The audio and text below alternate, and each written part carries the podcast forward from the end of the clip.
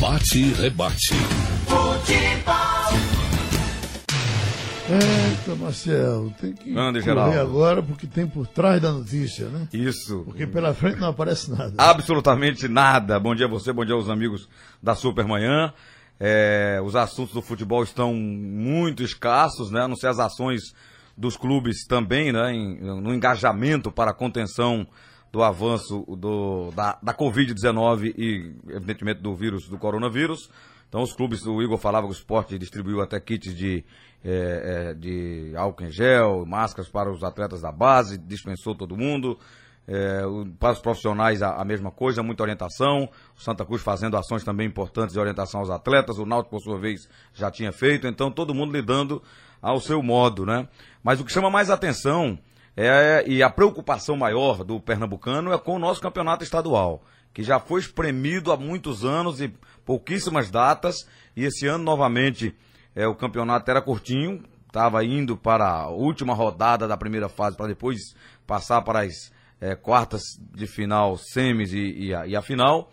Mas ainda está tudo achatado em termos de data, campeonato brasileiro, é, Copa do Brasil, campeonato regional, a Copa do Nordeste, e não se sabe o que fazer com o estadual. Até porque os clubes também, né, principalmente os clubes do interior, que não têm as competições pós-estadual, fizeram contratos mais curtos com os atletas e a preocupação dos atletas também de deixar os clubes para ir- ir ao encontro das suas famílias. Eu estou na ponta da linha com o Paulo Roberto, eh, que é presidente de honra da Acadêmica Vitória, e ele chegou a conversar com, com dirigentes do, do futebol, os clubes do interior, eh, numa videoconferência, e a preocupação é grande dos clubes em relação a esses atletas. Ontem, Paulinho, eu vi que o, o- o Central já liberou três ou, ou quatro atletas que moram fora, eh, o Salgueiro já tinha liberado.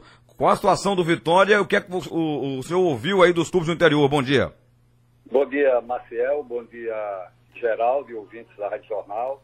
Prazer falar com vocês. O que acontece aqui no Vitória é o que vem acontecendo com todos os clubes que fazem parte do G7, os clubes do interior do estado de Pernambuco.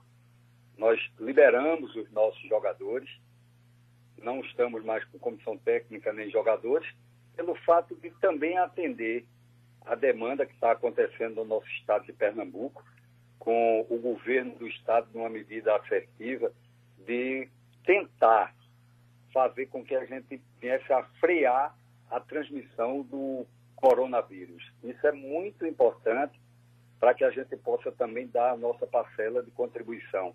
O futebol trabalhando em conjunto com a sociedade. É, qual a preocupação maior do, do pessoal do interior em termos do. Ela passa pela questão contratual dos atletas.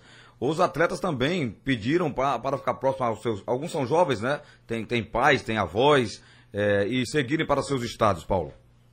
É, tem essa preocupação, né? Os atletas que moram em outros estados, todos solicitaram a ida para esses respectivos estados, também sabendo que alguns não poderiam não, nem chegar no estado, né? Se tivesse aí é, fechamento de, de fronteiras de estado entre os estados, a gente tinha esse receio também que viesse a acontecer. Por outra parte, é com relação ao próprio calendário e os contratos desses jogadores e dos membros da comissão técnica. O contrato para o clube que não tem nenhuma competição nacional, ele se dá até a primeira quinzena do mês de abril. Passado isso, você terá que ter uma renovação do contrato, um aditivo com relação a esses atletas. E quanto ao calendário, eu só dou um exemplo que o ano de 2017 nós tivemos uma partida que foi entre o esporte e o Salgueiro para a decisão do campeonato e passou 50 dias aproximadamente para que houvesse esse jogo. Imagine vocês agora a gente tem uma competição com quatro rodadas para os clubes que irão disputar o quadrangular e cinco rodadas ou seis para os clubes que irão disputar o título. Isso implica em que a gente pode estar achatando cada vez mais o calendário e como é que fica o estadual com relação às competições nacionais. Os clubes que fazem parte do G7 não querem de forma nenhuma dizer que vai acabar o campeonato pernambucano. A gente quer uma solução, a gente quer saber como é que a gente pode fazer e como fica o calendário, porque quando voltar, não é da mesma forma que foi agora encerrado, que foi agora é, é paralisado. Você vai voltar e tem que ter um tempo para que esses atletas retornem, para que haja um condicionamento e aí sim a gente dá continuidade ao campeonato pernambucano. Ô Paulo, a federação ou alguém dos clubes é, deu uma alternativa? Alguém tinha uma, uma sugestão do que fazer? É, ou não tem, em virtude dessa história, dessa data incerta, é, da volta para a vida normal? Olha, a federação, ela encontra sem funcionamento, né? Ela está paralisada lá as suas ações. Por, por sua vez, os clubes fizeram uma videoconferência onde a, saíram algumas opiniões e são essas opiniões que nós estamos elaborando um documento, passando para a federação com os considerandos que vem acontecendo dentro do Brasil, para que a Federação Pernambucana, junto com os clubes, procure uma solução. Até ao ponto de que, se não houver a condição da disputa do campeonato, o campeonato ser encerrado, ou então é, fazer uma documentação de uma forma que o, o campeonato ele perdeu o seu efeito em tudo que foi é, disputado, ou que seja respeitado o critério de classificação até o momento. Tá, e na parte financeira, qual a solução dos clubes para sobreviverem, pagar as contas, pagar os jogadores? Alguns vão precisar viajar e querem receber para ir embora, é, sem, sem tanta receita. Qual a, a saída para os clubes do interior? É a confiança o respeito, a credibilidade que os clubes têm com os seus atletas pelo longo dos anos que já vêm trabalhando. Alguns atletas viajam, deixam a sua conta, outros já tiveram a condição de fazer o pagamento integral, mas é difícil.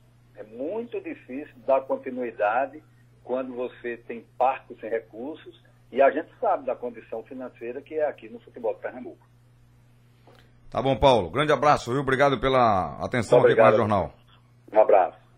Outro. Ouvimos então aí o Paulo Roberto, presidente lá da Acadêmica Vitória, né, que conversou com os dirigentes do interior eh, de Pernambuco, dos sete clubes, eles chamam de G7, né, em relação a essa, essa situação eh, dos clubes. A, a, capital, apesar do, do grande problema, do grande prejuízo que a paralisação traz em termos da falta de receita, do interesse do sócio, do torcedor. O Náutico está até apelando para que o sócio seja esse, esse canalizador de mais recursos, né?